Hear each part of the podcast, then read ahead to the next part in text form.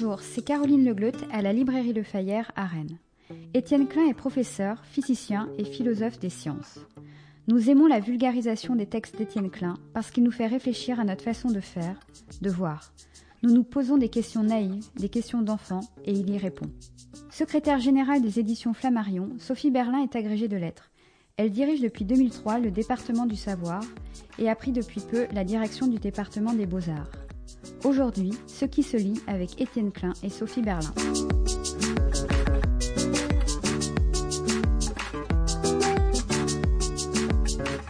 Bonjour et bienvenue dans Ce qui se lit, le podcast de la librairie Le Fayère à Rennes, réalisé par Arnaud Vasmer.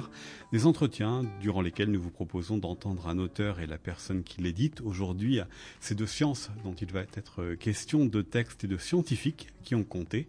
Et cela, nous allons en parler en votre compagnie, Étienne Klein. Bonjour. Bonjour. Vous êtes professeur à l'école centrale, euh, directeur en philosophie des sciences et créateur et directeur du laboratoire de recherche sur les sciences de la matière au commissariat à l'énergie atomique. Vous animez euh, également sur France Culture l'émission La conversation euh, scientifique. Deux livres viennent de paraître aux éditions euh, Flammarion, dont nous allons parler dans la seconde partie euh, avec euh, Sophie Berlin, qui est la secrétaire générale de cette maison d'édition et qui dirige le département des sciences et des sciences humaines. Donc évidemment, vous avez, si ce n'est pas votre première éditrice, en tous les cas, vous avez un rapport particulier avec elle. Ces deux livres dont il va être question sont Idées de génie, 33 textes qui ont bousculé la physique que vous présentez avec Gauthier de Pambourg en format livre de poche dans la collection euh, Champs Sciences et dans la collection euh, Mille et une pages, La physique selon euh, Étienne Klein, qui est un livre regroupant six de vos ouvrages sur le temps et quelques personnalités à nouveau de la physique. Un second livre que vous avez regardé de quelle manière? Il vient raconter, évaluer, indiquer la cohérence de votre parcours? Alors le titre de ce livre, La physique selon Étienne Klein, est un abus de langage. Il n'y a pas de physique selon Étienne Klein. Euh, moi, je suis un passeur, j'essaie d'expliquer en termes clairs euh, les théories physiques contemporaines, notamment la physique quantique et la relativité générale, qui sont les deux piliers de la physique euh, dont on se sert aujourd'hui. Et ce livre rassemble six ouvrages. Et en effet, quand je les lis, j'ai l'impression que que le tout est plus que la somme de ses parties, c'est-à-dire qu'on découvre une cohérence dont je n'avais pas conscience quand j'étais en train d'écrire ces livres, avec une obsession qui a duré très longtemps sur à propos de la question du temps qu'est-ce que diraient les équations de la physique si elles pouvaient parler du temps, et puis sur certains personnages singuliers, euh, fascinants de, l'histoire des sciences, notamment du XXe siècle. Voilà, des connus et des inconnus, hein, c'est le, cas dans ces euh, deux livres. Mais restons un instant, Étienne Klein, sur la question euh, du temps qui, effectivement, est très importante chez vous. Quand et comment elle est venue vous interroger? Elle a commencé quand, quand j'avais 30 ans. je j'utilisais des équations de la physique, j'enseignais la physique, je manipulais donc au tableau la variable t, qui est la façon mathématique de décrire le temps quand on est physicien. Et puis il m'est arrivé un petit accident de parcours dans la vie et pendant quelques mois je me suis interrogé sur le rapport entre le temps physique, tel qu'il est décrit par les équations, et puis euh, la façon dont, pendant cette période particulière, je vivais mon rapport au temps. C'était plus euh, ressenti. Voilà. Et après, je me suis posé la question de savoir, euh, mais quel, est le vrai temps? Est-ce que c'est celui qu'on décrit en, physique, ou est-ce que c'est notre façon d'en parler? Est-ce que ce sont des systèmes philosophiques qui sont les plus pertinents pour dire ce qu'il faut penser du temps? Et donc, j'ai commencé par des questions très naïves. Par exemple, quand un physicien parle du temps, est-ce qu'il parle de la même chose qu'un philosophe? Si la réponse est non, pourquoi c'est le même mot? Si la réponse est oui, est-ce qu'ils en disent les mêmes choses? Et la réponse est clairement négative, puisque déjà tous les philosophes ne disent pas la même chose. Et donc ça m'a amené à mener un, travail critique sur le, sur le langage. En fait, je pense que mon sujet, mon, vrai sujet de recherche, c'est le langage. C'est-à-dire comment dire dans le langage des choses que on apprend en dehors du langage par des équations et que le langage ne dit pas spontanément. Est-ce qu'il faut creuser une langue étrangère dans la langue pour laisser des espaces dans lesquels on va pouvoir insérer la nouveauté des messages qui nous viennent de la science Ou est-ce qu'avec la langue ordinaire, on peut parvenir à dire la science? Et ma réponse à cette question, c'est plutôt euh, il faut creuser une langue étrangère. Alors, vous l'avez dit aussi euh, dans ces deux livres, La physique selon Étienne Klein et puis euh, Idée de génie, ce qui vous intéresse aussi, c'est de raconter euh, les scientifiques et principalement dans La physique selon Étienne Klein, ceux du XXe siècle. Pourquoi est-ce important pour vous d'inscrire les idées, d'inscrire les inventions ou les trouvailles dans finalement la chair et les os et l'époque, donc aussi de ceux qui les ont inventés ou trouvés C'est une très bonne question. Moi, je remarque que les gens, le public, a beaucoup de connaissances scientifiques. Par exemple, tout le monde sait que la Terre est ronde, tout le monde sait que l'atome existe, tout le monde sait que l'univers est en expansion, tout le monde sait que les espèces vivantes évoluent, tout le monde sait que le climat change du fait de l'activité humaine, mais peu savent dire comment on l'a su. Voilà. Même euh, cette connaissance basique, la Terre est ronde, mais comment est-ce qu'on l'a su dans l'histoire des idées? Et euh, avec Gauthier de Pambourg, qui est un, jeune thésard euh, qui a été mon étudiant à Centrale, on a choisi 33 textes de l'histoire de la physique contemporaine. Alors je la fais démarrer, enfin moderne plutôt que contemporaine, qu'on fait démarrer à Galilée, XVIIe siècle. Et euh, on a choisi des textes dans lesquels sont exprimées des idées novatrices, euh, parfois avec des arguments qui n'ont rien de scientifique. Enfin, en fait, aucun scientifique n'est scientifique, au sens où aucun scientifique n'est intégralement scientifique. Euh, quand un scientifique tombe amoureux, il n'est pas scientifique. Donc, ce qu'on montre, c'est que quand une idée émerge, elle peut être portée par toutes sortes d'influences. L'intelligence de celui qui l'énonce, mais aussi le contexte euh, des croyances, euh, etc. Et, donc le contexte joue un rôle et la lecture des textes permet de saisir son importance. Mais, et c'est là que je me distingue des, des relativistes radicaux, c'est important de comprendre comment naissent les idées, dans quel contexte, mais ça ne veut pas dire qu'elles soient incapables de s'émanciper du contexte de leur apparition. Et donc, euh, cette gangue contextuelle, il est important de la montrer pour euh, qu'on ait bien conscience que les génies ne sont pas des gens qui sont hors sol, couplés au ciel des idées, qui se parleraient à distance dans l'espace-temps. Non, ils sont baignés dans des cultures. Mais, et c'est ça la force de la physique, c'est qu'elle est capable de s'émanciper des conditions particulières de son apparition. Par exemple, la relativité d'Einstein, il est clair qu'elle est née à Berne en 1905, et il suffit de lire Einstein lui-même pour comprendre que le fait qu'il ait travaillé comme ingénieur au bureau des brevets à Berne a été déterminant dans le fait qu'il a fini par comprendre que l'interprétation qu'on faisait à l'époque de l'électromagnétisme était paradoxale. Il y avait un problème et il a résolu ce problème d'une certaine façon qui a donné naissance à une nouvelle conception de l'espace et du temps. Donc le contexte a joué, il le dit lui-même. Ce qui est intéressant, c'est. Mais est-ce que, juste, pour finir, est-ce qu'on a le droit de dire pour autant que la validité de la théorie d'Einstein reste rivée à ce contexte. Non. Voilà. Vous posez une question, euh, Étienne Klein, dans l'introduction de ce livre, euh, Idées de génie, c'est pourrons-nous un jour résoudre le mystère de la naissance des idées? Vous avez partiellement répondu à, cette question tout à l'heure en racontant l'importance du contexte et des personnes qui ont euh, trouvé les idées, mais est-ce que ce mystère, pour vous, il restera en partie mystérieux et heureusement mystérieux?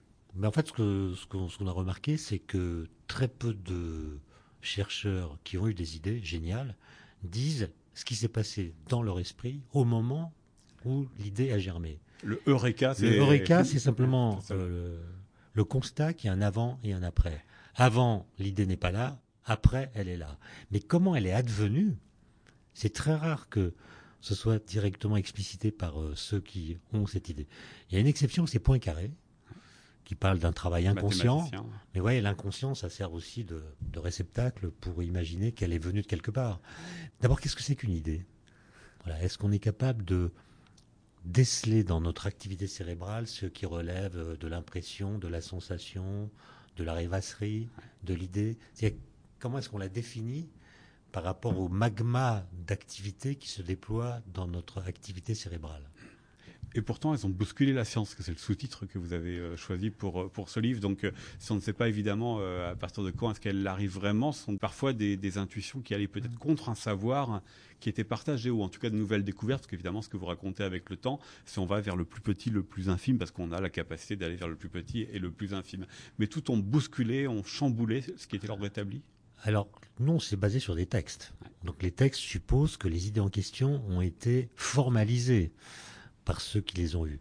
Donc euh, il faut distinguer l'émergence de l'idée qui reste en effet mystérieuse de sa formalisation qui la rend euh, presque rationnelle, même si parfois on trouve des arguments euh, qui n'ont rien de scientifique dans la façon de proposer des, théorèmes ou des principes. Je pense au principe de moindre action, qui est un principe très fondateur en, physique, qui est justifié par l'un de ses auteurs, Maupertuis, par des arguments théologiques. Dieu est un flemmard, donc il s'arrange pour que la lumière qu'il a créée fasse le trajet le plus économe possible du point de vue d'une certaine grandeur. Et on vous remercie au passage d'avoir cité évidemment un breton ici avec euh, Maupertuis, euh, Étienne Klein. Dans ces deux livres, euh, la physique sur Étienne Klein et notamment les livres qui s'intéressent aux, scientifiques et puis des génies, ce que vous montrez aussi, c'est qu'il y a des étapes, des moments importants. Il y a le 17e avec la naissance de la physique avec Galilée, puis vous montrez aussi une vraie effervescence pour les connaissances dans les années 1920. Aujourd'hui, est-ce qu'on est dans une période d'effervescence, qu'on est dans une période de tarissement? Des idées de la physique? Moi, je vais vous dire ce qui me fascine dans les personnages des années 20, qui en effet euh, sont des gens très particuliers, jeunes pour la plupart, qui ont fondé ce qu'on appelle la physique quantique. Et la physique quantique naît dans, dans les années 20, à une époque où, par rapport à aujourd'hui, on sait très peu de choses sur la matière.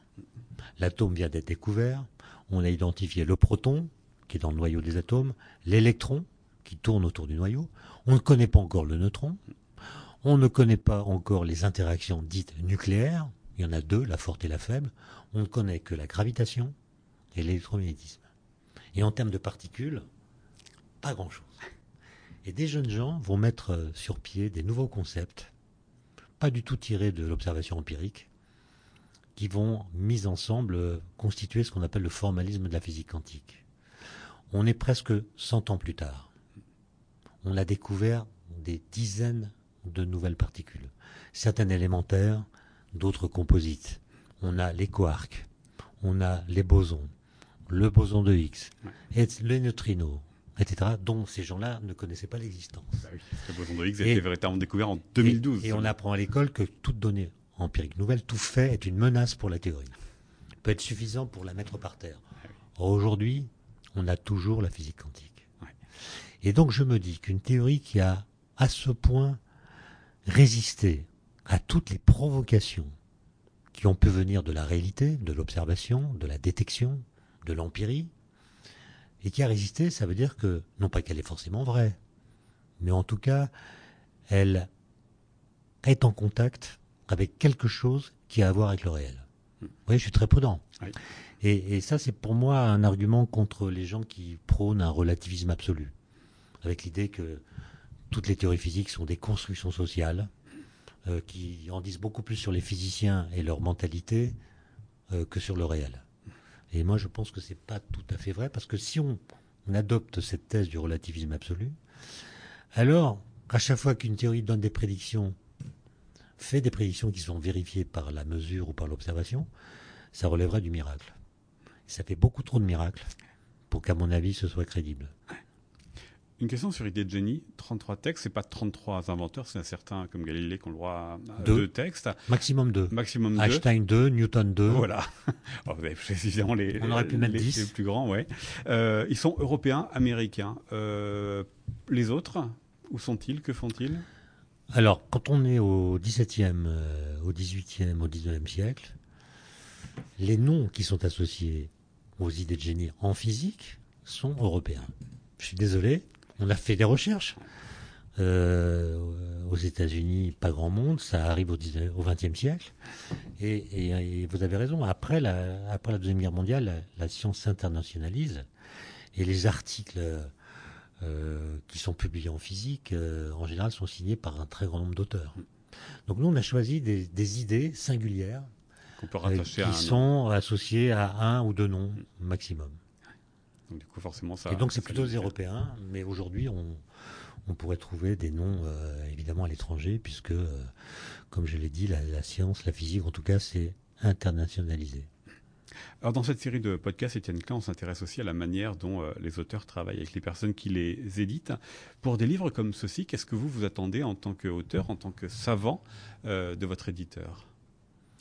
Bah, Presque tout.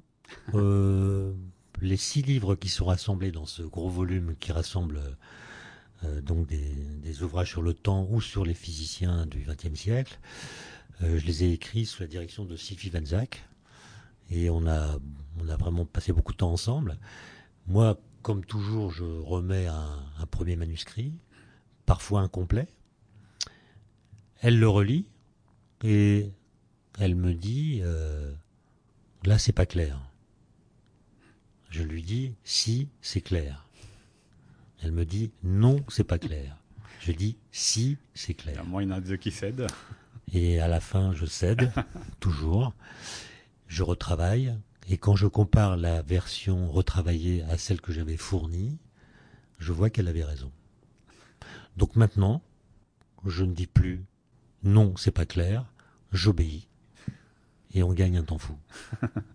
Ces deux livres-là, ils sont très différents, hein, parce qu'évidemment, la physique selon Étienne Klein reprend euh, six de vos livres, Idées de génie, et euh, un, original avec euh, des fragments de texte que vous commentez mmh. abondamment avant et après. Ce deuxième, et en plus, c'est un livre coécrit, Idées de génie. Mmh. Comment est-ce que vous l'avez travaillé? Comment s'est fait le, choix? On a parlé hein, de, des Européens américains, mais voilà, il n'a fallu garder que 33 idées au, au total. C'est-à-dire qu'il y a un vrai aller-retour entre vous, votre co-auteur, vous et votre éditeur? Alors, Gauthier de Montbourg, c'est donc je l'ai eu comme étudiant à Centrale, et je l'ai repéré comme étant un étudiant euh, particulièrement intéressé par les sujets qui m'intéressent. il était très assidu en cours, il posait beaucoup de questions. Euh, voilà, donc, donc euh, il a décidé de faire une thèse sur l'histoire de l'optique quantique et il voulait qu'on travaille ensemble. Donc je lui ai proposé ça et, et on a travaillé de la façon suivante. moi j'avais des idées de texte, lui en avait d'autres. Il m'a amené d'ailleurs des textes auxquels j'avais pas du tout pensé. Et on a discuté ensemble pour savoir lesquels on retenait. D'ailleurs, entre la première liste qu'on avait établie et celle qui est publiée, il y a quelques différences. Il y a des textes qui ont été abandonnés, euh, d'autres qui sont arrivés à la fin. Et en fait, euh, on s'est réparti le travail de la façon suivante. Une fois le choix établi, à l'issue d'une discussion entre nous deux, lui s'est chargé de la partie biographique des auteurs. Il a raconté qui étaient les auteurs. Euh, en 2000 signes, donc en un peu plus d'une page. C'est ce qui est généralement après le texte, la citation du texte. Voilà. Et euh, moi, j'ai fait le commentaire du texte en expliquant justement dans quel contexte il est apparu et en quoi ce texte a changé la suite de l'histoire. Et on a euh, travaillé, je crois, très très efficacement parce qu'on était sur la même longueur d'onde. C'est-à-dire que moi, j'ai toujours été étonné d'un fait qui est le suivant. Les philosophes sont des gens qui lisent les textes de philosophie du passé. Autrement dit, ils ont un rapport aux œuvres du passé qui est très fort. On ne pourrait pas se déclarer aujourd'hui philosophe sans jamais avoir lu la moindre ligne d'Aristote, de Kant ou de quelques autres. Donc être philosophe, c'est d'abord avoir lu de la philosophie. Alors qu'on peut être un très grand physicien sans avoir lu une seule page de Galilée, d'Einstein, de Newton ou de Boltzmann. Parce que c'est parce qu'en fait on apprend les formalismes. Et, il m'a semblé que c'était une forme d'injustice. Et que si on veut dérelativiser la physique, il faut comprendre comment, dans quel contexte les idées sont apparues. D'autant que, vous l'avez sans doute remarqué, certains de ces physiciens du passé sont de très grands écrivains.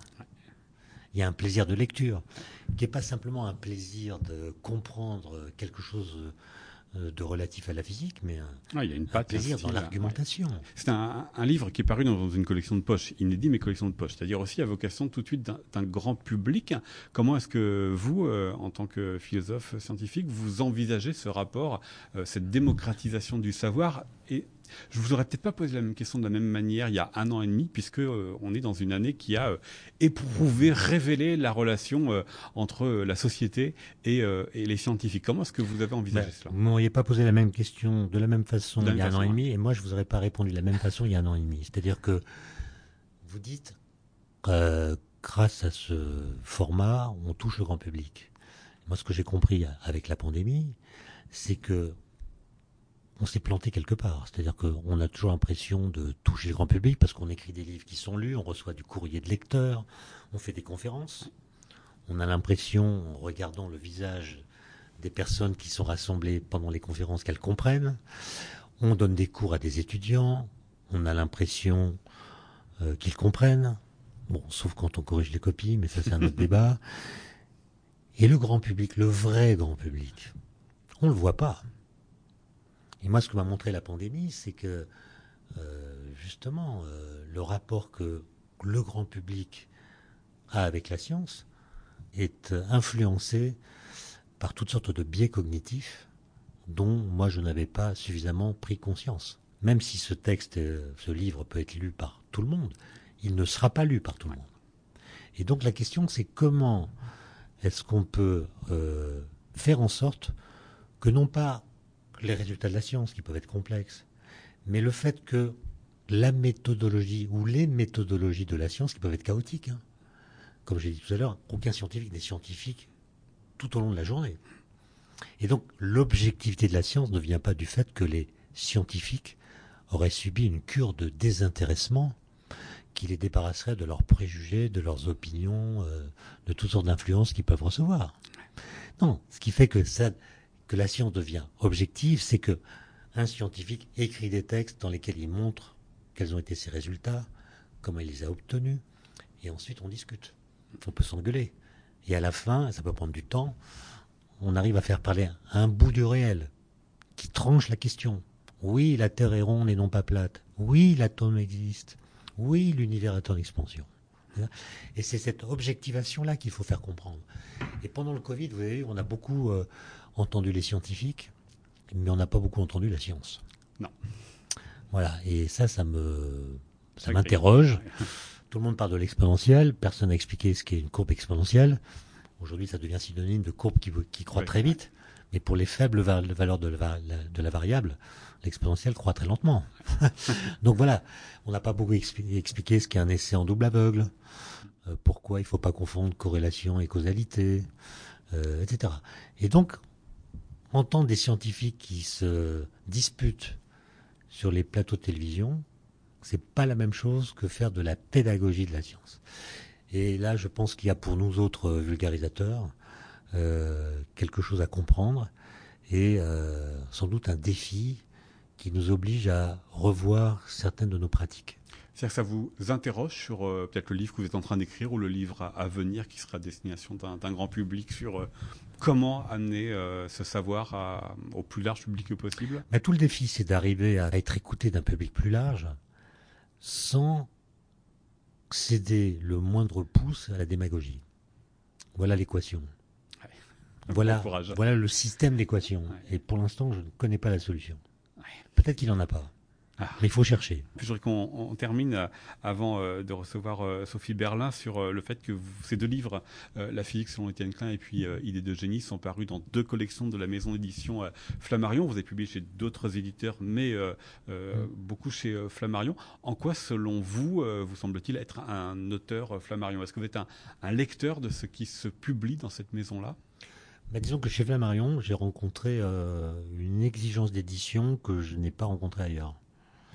C'est-à-dire que il m'est arrivé de publier dans d'autres euh, maisons d'édition et parfois euh, le texte qui a été publié est celui que j'avais envoyé par mail.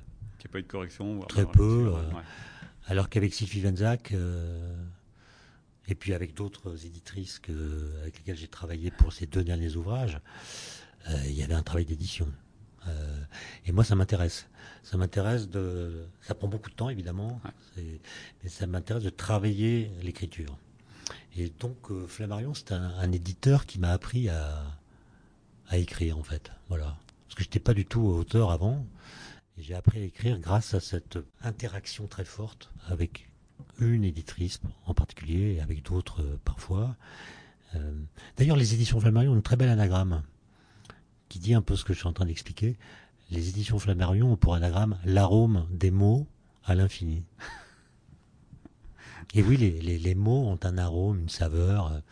Et pour dire le savoir, il faut de la saveur, sinon ça passe pas. Absolument. Bah là, je crois qu'on n'a plus rien à ajouter. Après cette parole, euh, Étienne Klein, je renvoie euh, à vos deux livres, Idées de génie, 33 textes qui ont bousculé la physique, que vous présentez donc avec euh, Gauthier de Bampour dans la collection Champs Sciences, et puis à La physique selon Étienne Klein, celui-ci dans la collection 1000 et une pages, toujours d'édition Flammarion. On nous parlera dans un instant Sophie Berlin.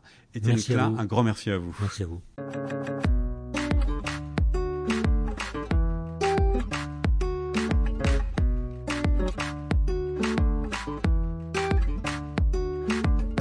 Poursuivons ce podcast euh, Ce qui se lit de la librairie Le Fayère en votre compagnie, euh, Sophie Berlin. Bonjour. Bonjour. Nous venons d'entendre euh, Étienne Klein nous parler des livres que vous avez édités, les nouveaux étant Idées de génie qu'il a coécrit dans une collection Champ, donc collection Poche. Et puis, j'ai mis une page La physique selon Étienne Klein qui reprend six de ses livres. Vous êtes la, la secrétaire générale des éditions Flammarion, où vous dirigez également le département des sciences et des sciences humaines.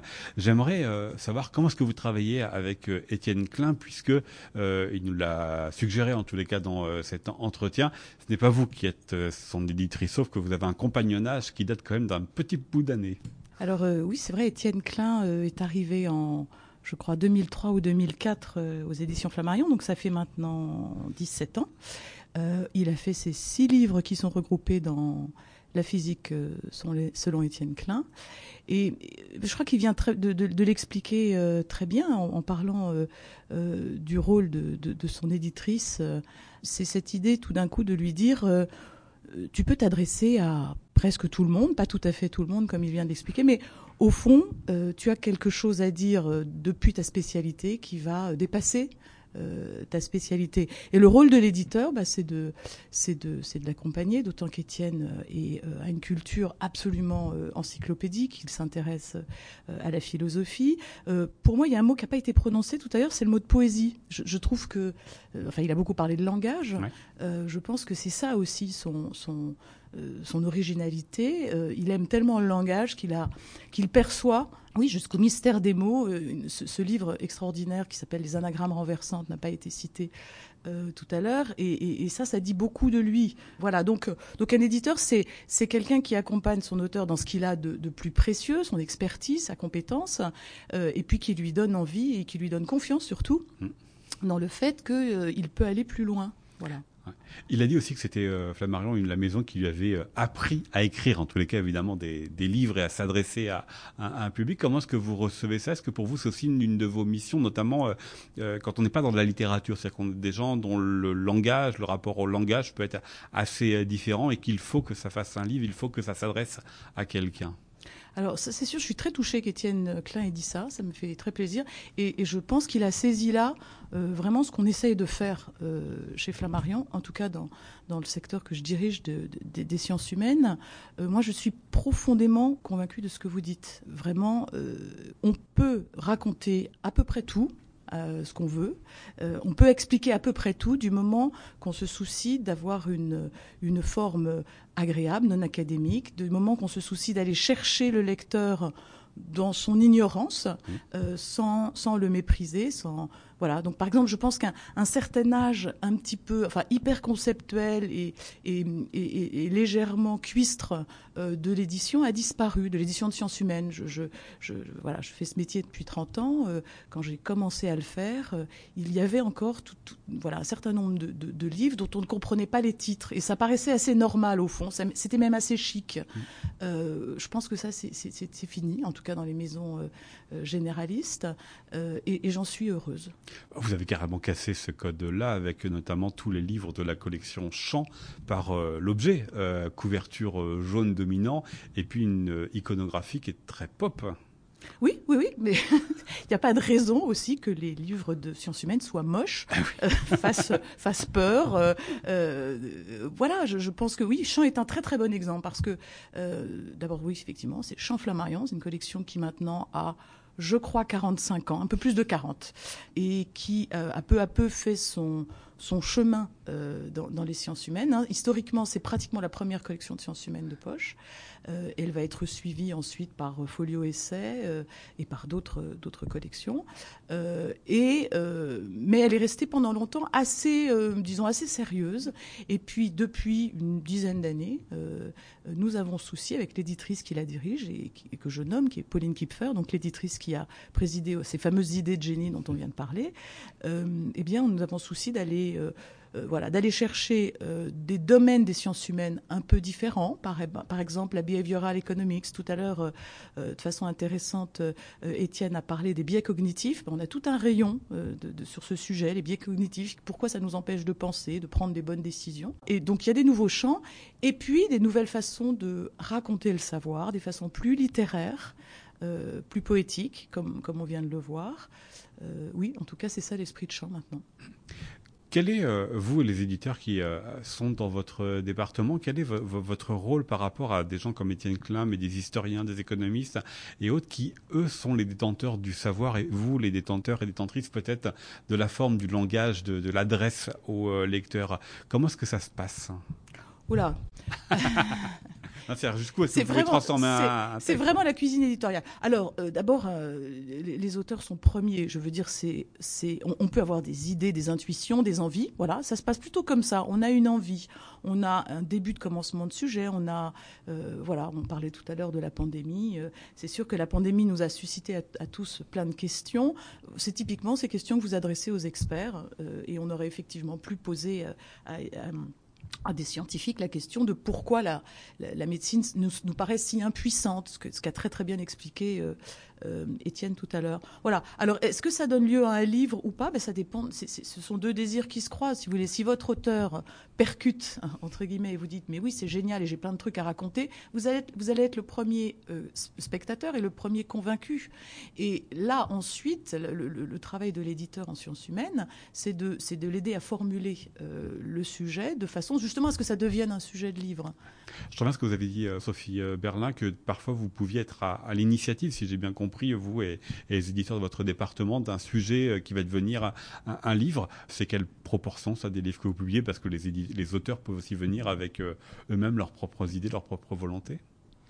Alors oui, euh, les, auteurs viennent, mais ce qui est une particularité peut-être par rapport à l'édition de, littérature, c'est que en sciences humaines et plus largement dans le secteur de la non-fiction, une grande majorité des livres sont commandés on se met d'accord sur une idée de livre. Au fond, on décide d'abord le sujet, que l'idée du sujet vienne de l'éditeur ou qu'elle vienne de l'auteur, ou qu'elle vienne des deux un soir de cuite éventuellement, ça aussi ça, arrive, euh, eh bien euh, le livre sera commandé, on l'attend. Et ça, euh, c'est une des raisons qui fait que personnellement, je, ne, changerai pas de métier. Euh, c'est euh, cette, cette, attente, ce livre longuement mûri, pensé, imaginé, rêvé, qui un jour arrive sous la forme d'un manuscrit dans votre boîte mail, ça c'est magnifique. Je pense que c'est un autre plaisir de découvrir par la poste euh, ce, que racontent les éditeurs de littérature, ce roman qui tout d'un coup s'impose à vous, cette voix euh, que vous allez sans doute accompagner, mais ça, n'est pas la même chose, ça n'est pas le même type de plaisir. Moi j'ai un goût vraiment fort pour euh, le fait d'avoir imaginé un livre de plus ou moins de A à Z, jusque dans sa couverture, jusque dans son titre, et d'accompagner l'auteur vers ça avec parfois des désaccords, bah des discussions, des, différences, voilà, voilà, et c'est très intéressant. Ça, c'est vraiment, euh, oui, le mot, c'est intéressant. Ça veut dire quoi justement euh, accompagner un auteur sur euh, sur un livre? C'est euh, être là pour répondre à ses questions, lui poser des questions. Si je fais la comparaison avec la littérature, on va rester dans votre maison d'édition puisque c'est Olivier Adam et l'exponent chez Flammarion qui ont ouvert ces podcasts. Olivier Adam a un rapport très particulier avec l'exponent. Ils sont sans arrêt en, conversation. Est-ce que c'est ça aussi qui se passe chez vous entre vos éditeurs et, et vos auteurs ou vous-même avec vos auteurs? C'est une conversation permanente, perpétuelle Ils ont besoin d'être rassurés. Alors, j'ai écouté Alix et j'ai été l'exponent et j'ai été très, très, euh, comment dire, très, très admirative de, de, cette relation très suivie qu'elle a. Euh, elle, insistait bien sur le au-delà euh, de l'aspect professionnel et, littéraire d'une conversation hein. constante. Alors, euh, je, dirais qu'il y a tous les cas de figure. Il y a des auteurs dont il se trouve que vous êtes amené à devenir proche et qui deviennent aussi des amis, et, et du coup, la conversation, effectivement, est tout le temps. Et puis, il y a il y a aussi une façon plus, plus disons, plus, euh, oui, je ne sais pas si c'est plus professionnel, en tout cas plus distancié de voir les choses, qui consiste à commander donc ce livre, enfin se mettre d'accord sur un projet de livre, et ensuite à prendre des nouvelles régulièrement. Euh, voilà, vous voyez, il y, a vraiment tous les, tous, les, tous les types d'accompagnement. L'idée, c'est de répondre aux besoins de l'auteur. Il y a des auteurs qui ne veulent absolument rien vous montrer avant d'avoir posé le point final. Euh, et là, en revanche, il faut, faut, percuter vite. c'est sûr qu'on ne va pas les laisser tout seuls avec avec, avec voilà, une fois qu'ils ont rendu leur manuscrit. Et puis il y a ceux qui veulent être rassurés chapitre par chapitre. au fond, j'ai voilà, je, je, je n'ai pas d'avis. Chaque auteur est comme c'est une relation différente. À titre personnel, j'aime bien me mettre d'accord sur un projet, avoir un, ce qu'on appelle un synopsis, une, une table des matières, on sait à peu près où on va, et puis un premier chapitre pour trouver le ton. Voilà, pour savoir comment ça va être raconté tout ça.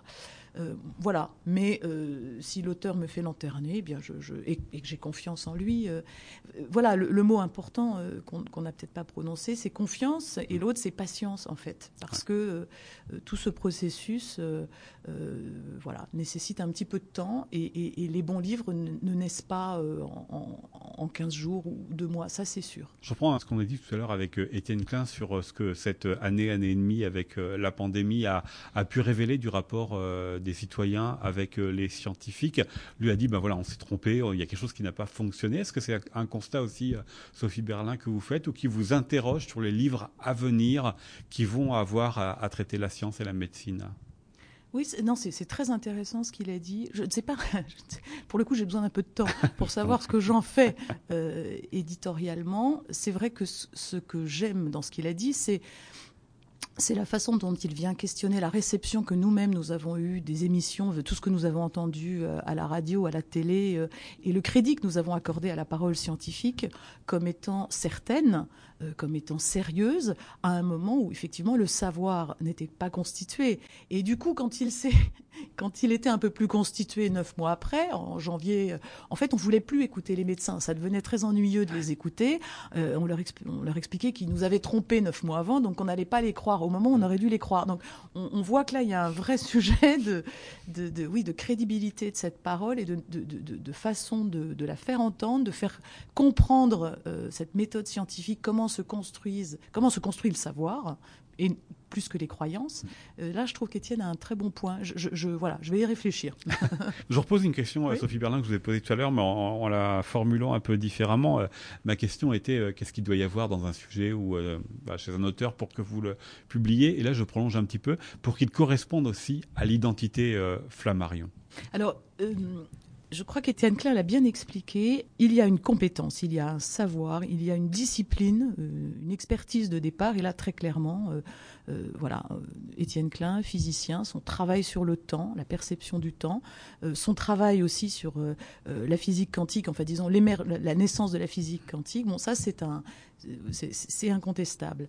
Euh, mais en revanche, ce qui, nous, ce qui nous intéresse, nous, éditeurs, c'est de sortir de cet académisme et de, nous dire, nous allons euh, raconter ça euh, à, d'autres personnes. Donc, qu'est-ce qui fait que qu'on décide un, livre? Je reviens à ça. On décide un sujet, on décide un angle, et on sait qu'on a une personne, en l'occurrence Étienne, qui est capable de raconter ça à tout le monde. Donc, raconter, raconter le storytelling, hein, le mot anglais est plus facilement compréhensible, même si euh, au fond, il ne raconte que ça. Il s'agit de raconter.